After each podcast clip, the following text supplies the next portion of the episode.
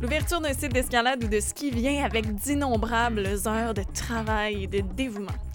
Alors pour illustrer l'ampleur du travail d'un ouvreur et aussi pour vous faire découvrir la passion de deux grimpeurs et entrepreneurs de chez nous, je rencontre Amélie Vertefeuille et Patrick Brouillard. Ils sont copropriétaires et cofondateurs du site Trois-Rives, mais aussi d'une école d'escalade. Bonne écoute. Vous écoutez les rencontres FQME avec René Martin Trudel et Juliane Perrault. Et moi, je suis une grande passionnée d'escalade. Puis moi, je suis un tripeux de ski de montagne. Chacun à notre façon, on veut vous faire rêver. Mais aussi vous faire découvrir ce qui se passe dans votre communauté. Bien, bonjour à vous deux. Bienvenue officiellement dans un des balados de la FQME. Merci d'avoir fait la route puis d'être venu à Québec. Ben, merci à toi de nous recevoir. Euh, est-ce que, ben, en fait, j'aimerais qu'on commence justement par vous connaître tous les deux. Euh, en fait, Amélie, peut-être nous raconter comment est-ce que toi, tu as découvert l'escalade en commençant ta relation avec le, sport. Comment est-ce que ça a commencé? Euh, en fait, j'ai commencé à grimper en centre intérieur en 2016.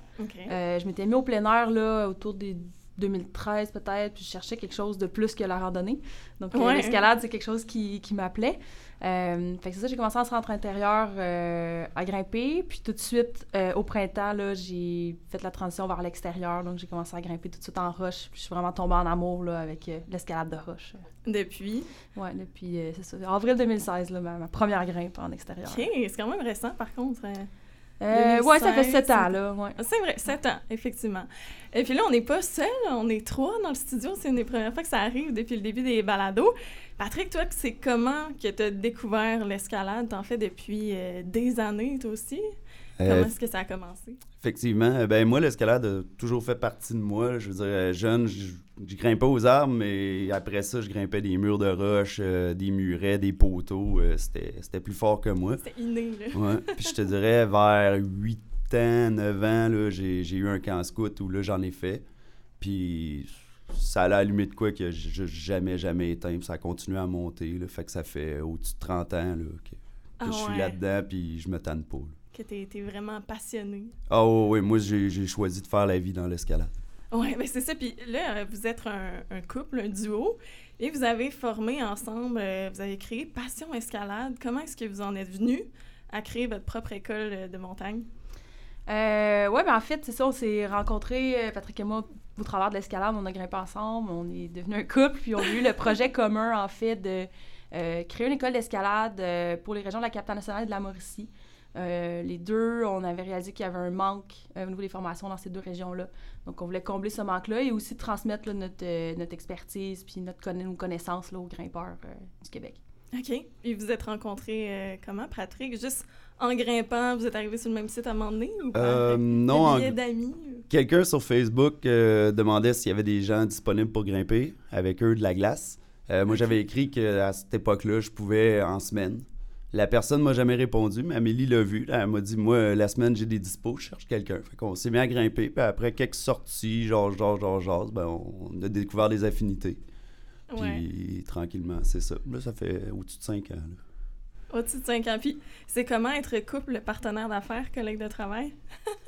Euh, c'est bien, honnêtement, c'est quand même. Euh, ce que je trouve le plus difficile, c'est de ne pas parler de travail dans le lit. On va dire ça comme ça. c'est difficile des fois de faire la, la différence. Euh, c'est ça, c'est dur de laisser le travail de côté parce que ça nous tient tellement à cœur, on est tellement passionnés qu'on parle beaucoup de travail. Fait qu'il y a des moments qu'on se dit, ben OK, là, on pas le droit d'en parler aujourd'hui ou on prend des pauses là, parce que sinon ça prend beaucoup de place. Euh, mais justement, c'est le fun quand même de partager ça ensemble, euh, autant le côté professionnel que personnel. Ben oui, c'est ça, puis de partager une passion aussi intense que l'escalade. Ben, effectivement, puis comme on est en train de développer le site en même temps que l'entreprise, ben, on, on a plusieurs, plusieurs sujets qu'il faut discuter, autant des infrastructures que l'électricité, que la plomberie, que l'ouverture de ben voies, que des sentiers, que les tracteurs qui brisent, les... ça n'arrête pas. Oui, oui. C'est comme votre premier bébé, en fait. Vous avez déjà eu votre euh, premier bébé ensemble. Ouais, on pourrait dire ça. Ouais. On peut plus se séparer ben, ben. Et puis parlons-en justement du site. En fait, si je comprends bien, l'école est née avant, Passion Escalade. Puis par la suite, vous avez acquis le, site de Trois-Rives, c'est ça? Oui, effectivement, euh, Passion Escalade était déjà parti. Ça faisait quelques années qu'on roulait notre boss, euh, peut-être deux ans, deux ans et demi. Puis là, il y a eu la pandémie. Ah. Quand la pandémie est arrivée, ben, les centres d'escalade se sont vidés à l'extérieur. Nous, on débarque avec des groupes de 15, 20 personnes, des fois sur un, site, un plein dimanche après-midi. Mais là, c'était extrêmement anxiogène, disons, de, ben de, partir à l'aveuglette comme ça. Puis on voulait pas non plus saturer les sites avec nos clients. Euh, puis comme j'étais dans l'ouverture depuis longtemps, il y a des amis qui nous avaient parlé de cette perle rare qui était à vendre, qui était non développée, un beau diamant brut. Euh, donc on est allé visiter. Puis, ben, sachant le potentiel de la falaise, on a fait le tour, on a bien vu qu'il y avait une qualité exceptionnelle. Puis on a fait le move. On, s'est dit, on, ah on saute, on va vivre une aventure, puis advienne ce qu'advienne. OK. Puis c'est-tu compliqué? Tu sais, je veux dire, j'ai plein de questions sur comment on peut devenir propriétaire d'un site d'escalade. Est-ce que ça, ça, a été quoi les premières étapes, en fait, là, après, après une visite comme ça, puis se rendre compte à quel point il y a du potentiel? Ouais, en fait, c'est ouais, quand même relativement compliqué, je te dirais. En fait, la grosse chose aussi, c'est que ce qu'on a su à cette première visite-là, c'est que la paroi n'est pas sur le terrain sur lequel on a acheté. OK. Euh, fait qu'en gros, nous, ce qu'on a acheté, c'est une maison qui était à vendre avec un terrain de 12 000 mètres carrés. Puis le terrain arrête au pied de la paroi. Donc, quand on a fait cette première visite-là, qu'on a su que la paroi n'était pas sur le terrain, ben, l'étape d'après, c'était d'aller rencontrer les propriétaires de la paroi. Euh, donc, on est allé à leur chalet, discuter avec eux, leur expliquer notre projet. Ils étaient super enthousiastes. Euh, c'est des gens qui ont été élevés là. Le monsieur, c'est son père qui a construit la maison là, dans laquelle on habite maintenant. Donc, ah, euh, autres, ils, nous ont laissé aller à 100% mais ils n'étaient pas prêts à nous vendre la paroi, là, comme il y avait un petit sentiment d'appartenance envers celle-ci. Donc, euh, c'est ça. Fait qu'on les a rencontrés, ils nous ont donné leur go verbal. Ensuite, euh, on a voulu officialiser le processus, c'est ça, d'achat de la maison. Une fois que ça, ça a été fait, ben, on est allé rencontrer avec un notaire pour signer une entente euh, notariée officielle pour l'utilisation de la paroi. L'autre étape d'après, ben, c'est de faire fédérer le site aussi. Oui, effectivement. On avait deux options. Soit on y allait un site privé ou soit on voulait justement s'associer à la FQME. pour nous deux, ça a été la question n'a pas été très longue, en fait. Là. Euh, on s'est dit, ben, on évoque la FQME. Pourquoi? Euh, premièrement, les deux, on est très attachés à la FQME. On, a des ententes. Euh, on aime vraiment ce qu'ils font aussi. Ensuite, ben, il y a certainement la question d'assurance. Oui, effectivement. en toute honnêteté, j'ai même pas voulu m'informer, savoir combien ça coûterait faire assurer un site comme ça. J'ai aucune idée du montage, j'aime mieux ah, pas le savoir. C'est la guerre, les assurances, effectivement. Totalement. Donc, euh, ça. Fait que la FIMA nous fournit les assurances. Après ça, ben, ils ont payé certaines infrastructures là, comme le stationnement. Ils nous permettent aussi d'avoir accès aux ancrages qu'on installe dans la roche. Ouais. on avait certains avantages euh, à faire affaire avec la FQME. Euh, mais c'est quand même des protocoles d'entente à signer aussi, nous, pour le droit de passage sur notre terrain et le stationnement. Puis aussi, les propriétaires de la paroi ont dû signer le protocole d'entente aussi. Fait que c'est beaucoup d'étapes. Ça a pris du temps quand même à officialiser tout ça. Fait que c'est pour ça qu'on a acheté en août 2020. OK. Puis on a ouvert le site officiellement public en septembre 2021. Là. Fait qu'on a pris un an là, pour mettre les infrastructures de base, là, je pourrais dire, puis avoir euh, quelques voies. Il faut dire, quand on a acheté le site, hein, il était zéro développé. Euh, il n'avait jamais été grimpé, il n'avait jamais été même accédé. Ça faisait 18 ans que la personne qui était là le laissait un peu à l'abandon et c'était un amasseur compulsif. Donc, on en a eu pour oh, des, des, mois. C'était un, un, dépotoir à ciel ouvert, le terrain. Là. Euh, on en a eu pour des mois, sortir des voitures, euh, des bateaux, des abris d'auto, euh, beaucoup, beaucoup d'acier. D'ailleurs, il en reste encore à, envoyer à scrap qu'on on, retrouve encore sur le terrain. Ensuite, il y avait des marais. Il fallait gérer tous ces marais-là, les étendues d'eau pour, pour les moustiques. Fait qu'il a fallu faire du drainage. C'est juste... C'est incroyable la quantité de travail. Puis comme Amélie a dit tantôt, ben, au début on est allé de confiance, on a parlé avec la personne en haut, le propriétaire de la falaise, puis on a acheté avant même d'avoir une certitude. Il aurait pu changer d'idée, il fallait vraiment euh, l'essayer, prendre, prendre la chance.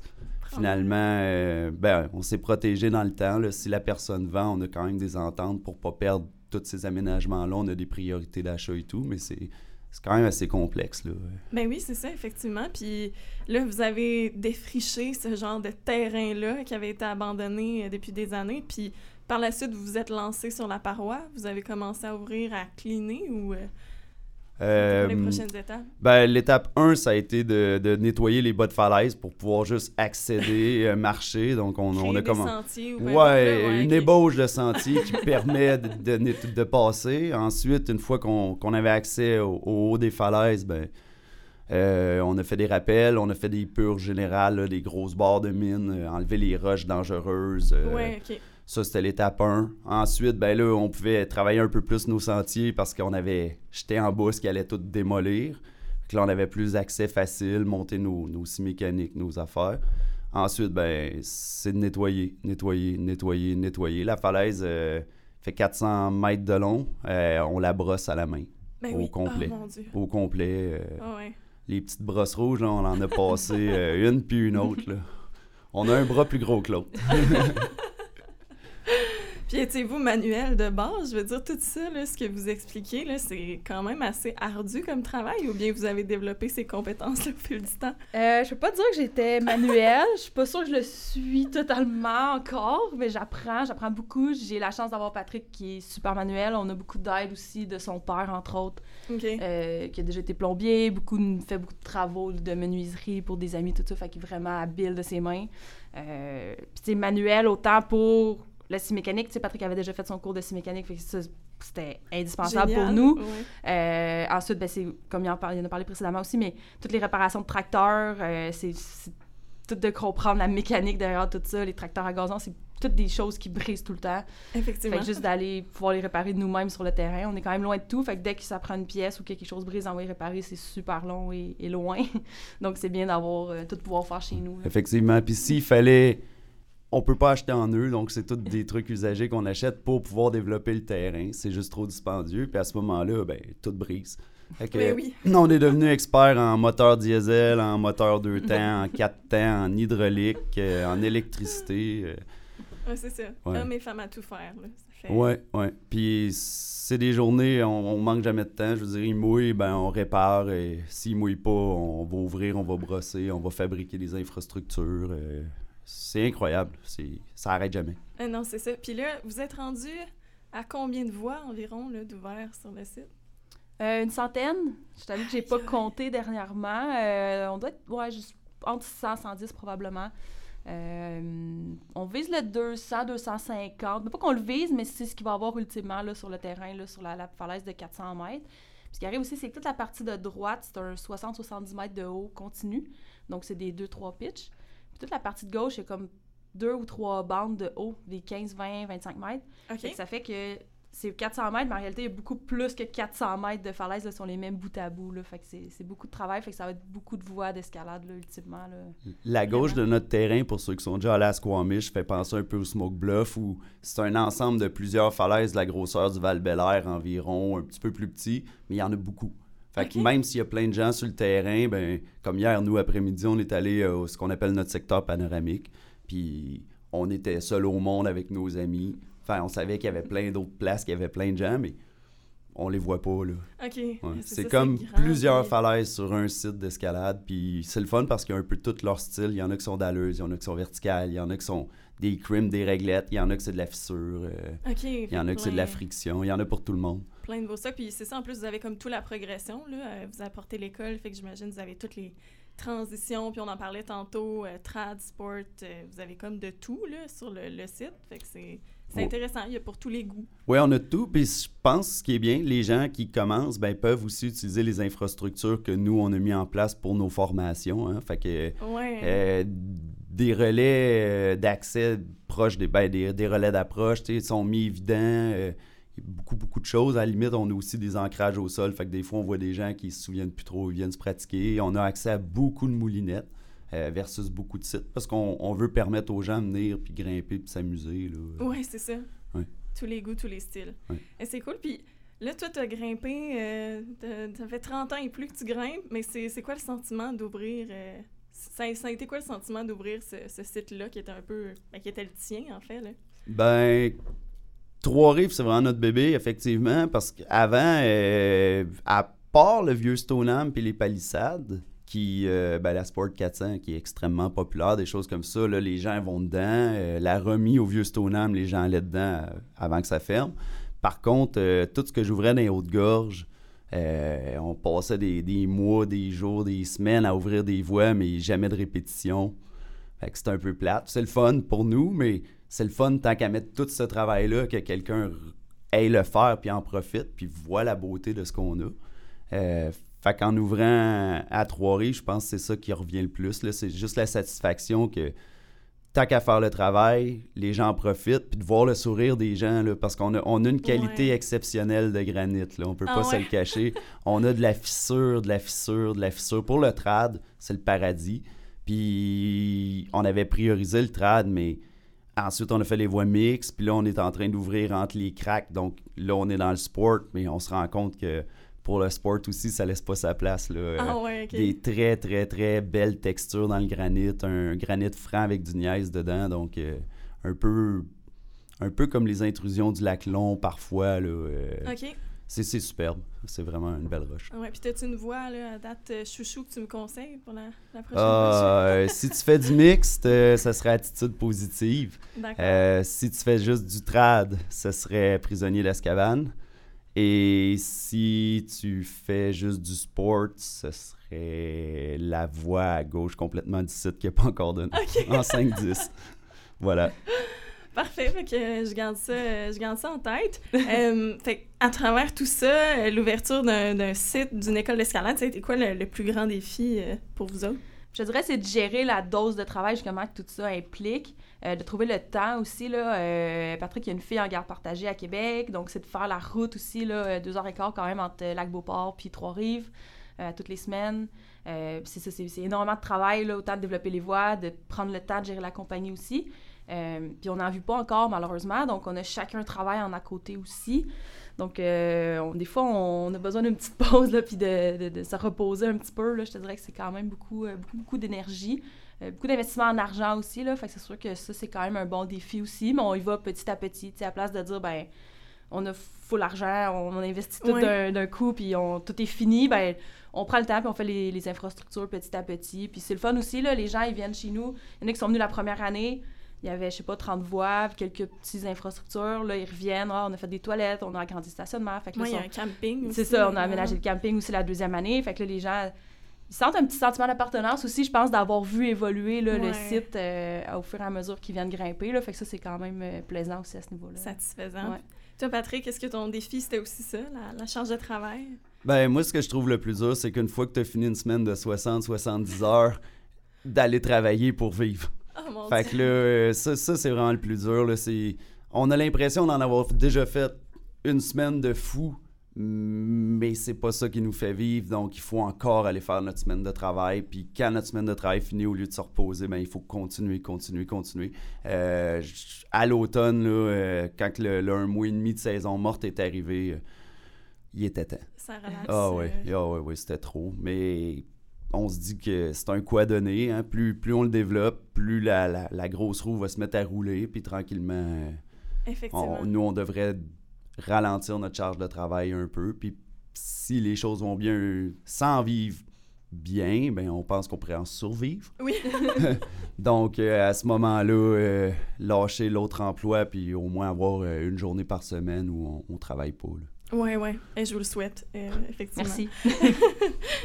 puis, les enjeux d'accès, on en a parlé tantôt aussi, les enjeux d'assurance, c'est un peu le nerf de la guerre. Puis je trouve ça intéressant de voir des gens comme vous qui ont, ben, vous n'êtes pas con, concrètement propriétaire de la falaise, là, comme vous le mentionnez tout à l'heure, mais vous avez quand même fondé un, site. Euh, pensez-vous que ça peut être l'avenir, en fait, pour redonner certaines grimpeurs, euh, parois qui sont, sont perdues? Euh, moi, tout à fait, là, j'y crois. Je pense que l'avenir de l'escalade au Québec va passer par une entente publique-privée. Pourquoi? Parce que Peut-être dans les parcs nationaux, ça sera un peu différent, OK? Mais je sais qu'on n'est pas. C'est pas nous la vache à lait des parcs nationaux, donc euh, on est un peu encore euh, marginalisé, je pense, euh, pour eux. donc, c'est sécurisé, mais pas. Hein? Ça peut se perdre encore, ces droits-là. Sur les terrains privés, on l'a vu avec la pandémie, hein? c'est tout, le travail fait peut se perdre en quelques heures. À la limite, là, une ou deux mauvaises actions peuvent tout fermer. Euh, donc, je crois sincèrement, oui, que ça va passer par des gens du domaine qui vont s'investir, qui, eux, vont investir les infrastructures, vont mettre le temps, mais avec euh, la fédération qui va soutenir en assurance et autres. Comme ça, ben, on va ouvrir un site que les gens les propriétaires du site vont, ça va être une business, carrément, mais ils vont, ils vont mettre l'énergie qu'on met dans une business, la qualité va être là. Euh, quand il va y avoir une lacune, ce sera pas une affaire de oui, mais les bénévoles l'ont pas fait. Non, c'est ton site. Puis ça fait aussi qu'en ayant ça, ben, on s'attend à ce que des fois, il puisse avoir une affaire euh, un peu croche qu'on n'aimerait pas. Mais comme c'est à nous, on, va gérer le problème versus, parce que ça nous rapporte un peu quelque chose, versus ben, je suis juste gentil, je vous laisse venir, puis vous me causez du trouble. pour de vrai, à date, on n'en a pas là, de problème. Les gens sont vraiment gentils. Là. Je pense que le fait d'être loin des grandes villes aussi fait qu'on. Hein, les gens qui font la route sont là vraiment pour l'escalade. Ouais. Chiller. Ouais, chiller, mais je veux dire, souvent, euh, j'allais au vieux Stoneham le soir, ben les bouteilles de bière cassées, c'était pas les grimpeurs, là, c'était, une gang de jeunes qui allaient se tenir là, puis mais ça passait sur le dos de tout le monde. Oui, on a moins bonne réputation. des sites qui, qui ferment, justement, tu sais, ça fait pas si longtemps que ça que je grimpe, puis j'en entends déjà parler de « Ah, jadis, ce site-là, il y a quelques années », tu sais. Fait que c'est, c'est quand même inspirant, tu sais, de voir qu'il y a des grimpeurs qui se réapproprient des des falaises parce qu'il a travaillé pendant des années sur un site ou des mois, des heures euh, innombrables. Puis ensuite, le site est fermé parce que le propriétaire, lui, justement, il considère la mauvaise réputation des grimpeurs. C'est un peu frustrant. Je, je, le comprends. moi, je l'ai vécu avec le vieux Stoneham. Euh, après ma, ma, séparation, dans le fond, euh, j'ai pris un temps à moi, puis je voulais faire du big wall. Fait que j'ai fait du volume, de l'entraînement en volume. Puis euh, au-dessus de 120 jours sur deux ans, dans le fond, euh, le lundi, le mercredi, le vendredi, j'allais au vieux Stoneham avec mon 70 livres de whole bag sur le dos, mes pelles, mes pioches. Euh, je faisais la montée, mes cordes fixes étaient là, je marrais. Ensuite, un 7-8 heures de temps, c'était pioche, brosse, barre à clous, j'arrachais, je nettoyais. je passais ma frustration un peu de la vie. Puis en même temps, ben, ça a créé la remise. fait que beaucoup, beaucoup, beaucoup d'efforts pour après ça voir les gens débarquer, puis en quelques mois, tout ça se faire fermer, puis entendre du monde dire Ah, c'est plate, c'était beau, mais de pas. Ils comprennent pas là, ce, que, ce que moi j'ai ressenti quand j'ai fait Colin, tout ce temps-là qui, aurait, qui a juste été aux poubelles un peu. Là. Ouais, c'est ça. Ça va. J'ai une bonne nouvelle, là, ça va sûrement revenir, OK? Mais c'est pas fait encore. OK. On, est, en espoir. Toi, Amélie, est-ce que c'est la, même vision que as, justement? Penses-tu que c'est un peu le, futur, euh, dans certains cas, d'avoir des, grimpeurs qui, font l'acquisition de parois ou de terrain? Dans certains cas, oui, pourquoi pas. Effectivement, je pense que c'est un bon... Euh, bonne façon de faire. Ce qui est intéressant aussi, c'est qu'on est là sur place. Moi, j'adore ça. le matin, les gens arrivent ou le soir, on discute avec eux, on échange. Euh, les gens, je pense, qui aiment puis sont plus respectueux du fait qu'ils nous connaissent, nous, en tant que propriétaires, puis ils s'associent justement au site. Euh, donc, les gens, ils, je pense qu'ils font peut-être plus attention juste du fait qu'ils savent on est qui, ils veulent pas nous faire de troubles à nous personnellement, au-delà de dire, ben, je vais sur un terrain, je sais pas c'est à qui, je m'en fous un peu. Euh, fait que ça, je pense que c'est super bien. Après, comme tu l'as dit, ça s'applique vraiment pas à tous les terrains. Il y a beaucoup de terrains, il y a juste pas de maison proche ou il n'y a pas de y a pas d'infrastructure ou euh, tu sais fait que là c'est peut-être moins réaliste que ça devienne comme ça euh, mais oui pourquoi pas honnêtement je trouve que c'est un c'est super intéressant il y a aussi que une chose qui va bloquer c'est que c'est pas payant donc les gens qui le font faut juste que tu le fasses par pur amour là. c'est nous c'est notre projet dans le fond c'est de quoi qu'on veut monter mais c'est pas dans le but d'en vivre comme je vous dis on voudrait en survivre ouais. mais puis toutes les connaissances ça prend, puis l'énergie, je pense qu'il y a beaucoup de gens qui vont peut-être se dire Ah oui, c'est le fun, c'est ce que je veux, mais ça se fera pas. Là. Ouais. voilà. Au moins, c'est il y en a, Il y en a qui vont le faire. Ouais. Mais il y en a gros que la bulle va péter. Là. Je comprends. Ouais, c'est euh, du type 2. Là. Ouais, puis est-ce que vous avez euh, une gang d'employés? Est-ce que vous êtes beaucoup en ce moment?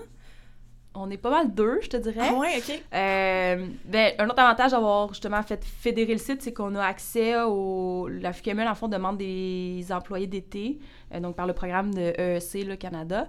Donc, ça nous permet, là, depuis deux ans, d'avoir euh, des employés d'été qui viennent nous aider là, avec un contrat de 280 heures sur le site à Trois-Rives. ils vont aussi sur d'autres sites en Mauricie, là, mais ils font quand même beaucoup d'heures chez nous, fait que ça nous donne un bon coup de main. Après, on a des amis qui viennent, de la famille. Euh, on a organisé quelques corvées là, avec euh, le club d'escalade de montagne La Mauricie.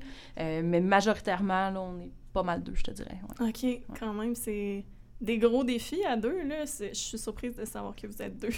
pour, arriver, moi, il est pas rare que j'attends que le soleil se lève pour commencer mes journées, puis qu'on se couche bien après que le soleil soit, couché. Oui. Ah ouais. Oui, puis c'est comme ça, là, sinon on n'arrivera pas dans les journées. Oui, c'est ça.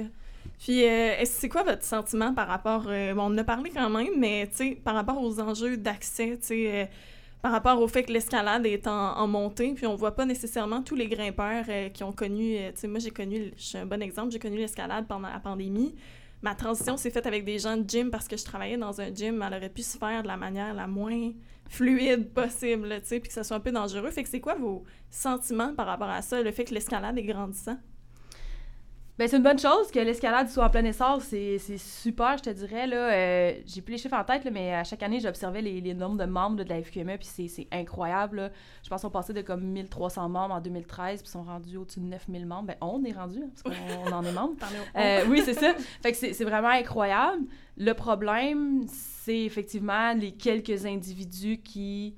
Je veux dire qu'ils se conforment pas, c'est pas une question de se conformer ou pas, mais c'est juste de respecter l'environnement, respecter justement les propriétaires. Euh, c'est une question de gros bon sens, j'aime bien dire. Là. Euh, fait que ça, c'est pas tout le monde qui l'a, malheureusement. Puis le problème aussi dans tout ça, c'est que c'est la communauté qui paye pour quelques individus. Euh, comme le Patrick le mentionnait aussi, des fois, c'est que c'est même pas nécessairement des grimpeurs là, sur certains sites plus urbains là, qui vont faire du trouble. C'est ça. Si les gens pouvaient avoir du gros bon sens, je pense que ça limiterait beaucoup les, les problèmes. Euh, mais de façon générale, c'est vraiment une bonne chose. Là, avec euh, l'arrivée aussi aux Jeux olympiques, là, on a vu quand même euh, une augmentation là, de la croissance dans les gyms. Fait que veux pas, plus les gens grimpent à l'intérieur, ben c'est pas tout le monde. Il y en a certains qui vont sortir à l'extérieur aussi. Fait que c'est c'est de les conscientiser, en fait, hein, aux enjeux. Fait que nous, dans tous les cours qu'on donne, on a une portion éthique euh, où on parle, de, ben, premièrement, de la fédération, euh, l'importance de devenir membre, aussi après, ben, de tout ce qui est, justement, là, euh, savoir-vivre, fait que le livre No Trace, toutes ces choses-là sur les sites, de s'informer sur les conditions d'accès avant d'aller visiter un site. Fait que toutes des choses super importantes. Le problème, c'est les gens qui, comme toi, pas comme toi, mais je veux dire, ben, les, gens, les gens comme toi qui vont avec des gens qui connaissent, mais après, c'est les gens qui sortent du gym par eux-mêmes, sans connaître personne. Ils pensent qu'ils peuvent juste faire une moulinette dans des scellements sans mettre de relais. Ouais. Euh, ça, on en voit, malheureusement. Ça, Effectivement, transition moulinette, c'est comme le cours. ouais, c'est le minimum, minimum pour aller dehors, exactement. Euh, puis là, on a quand même traversé une bonne partie de tout ce que vous avez fait avec le site, avec l'école. Est-ce qu'il y a quelque chose que vous feriez différemment? Y a-t-il quelque chose dans, ces étapes-là que vous changeriez?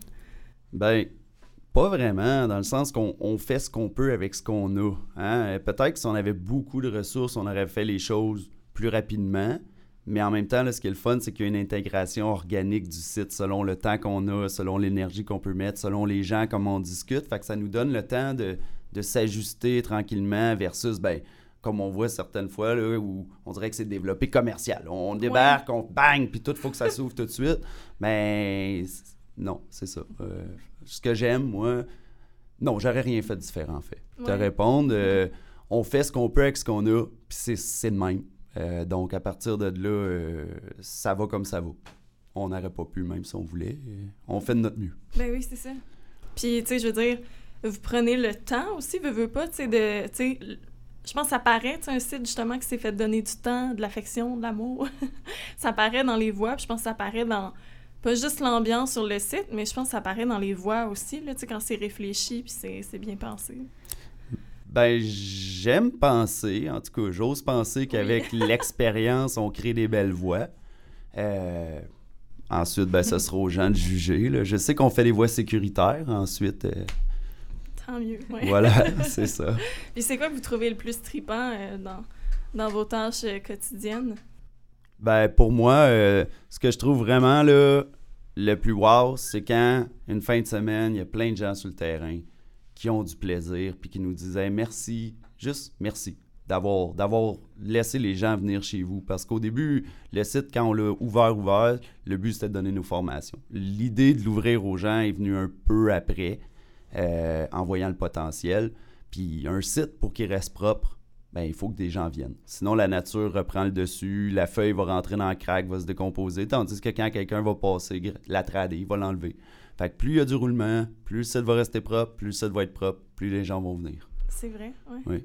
Toi, Amélie, y a-tu ce que tu trouves euh, vraiment trippant? Euh, ben, c'est sûr que c'est ça, de, voir des fins de semaine là, qui fait beau, qu'il y a plein de gens, les sourires, on faut se limiter des fois à sortir autour du feu le soir, parce que sinon on serait là tous les soirs à discuter avec les gens. Fait que des fois, on se met des limites, puis euh, ça va faire la bière, puis euh, on n'a pas le choix, là, parce que c'est vraiment tripage de ça, de, de jaser, d'échanger, de prendre les commentaires des gens. Tu sais, moi, c'est ça que j'aime beaucoup, là. Euh, j'essaie souvent les week-ends d'être là le matin, d'être là le soir, dans le stationnement, à jaser avec les gens de qu'est-ce que vous avez grimpé, comment vous avez trouvé ça.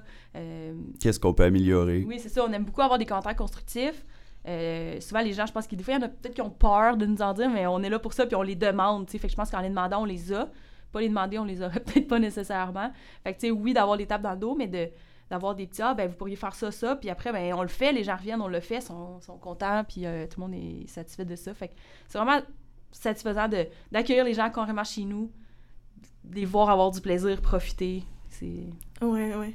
C'est justement, ben, tu sais, Hugo Drouin qui a été l'invité d'un épisode. On dirait que je réfère à lui tout le temps comme s'il était un, un sage. je retiens beaucoup ce qu'il avait dit, mais il mentionnait, là, tu sais, les sites d'escalade, c'est des projets communautaires, qu'on le veuille ou non. C'est fait par la, la force, euh, l'intérêt d'une communauté. Là, fait que c'est le fun de voir que vous accueillez comme ça les, les commentaires euh, de gens qui viennent grimper sur, euh, sur vos sites. Puis, est-ce que parmi tous les projets que vous avez peut-être réalisés dans le passé, dont je suis peut-être même pas au courant, peu importe, est-ce qu'il y en a un particulièrement qui vous rend plus fier?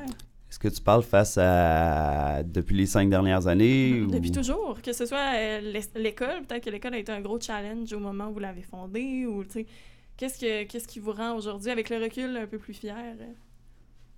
Hmm.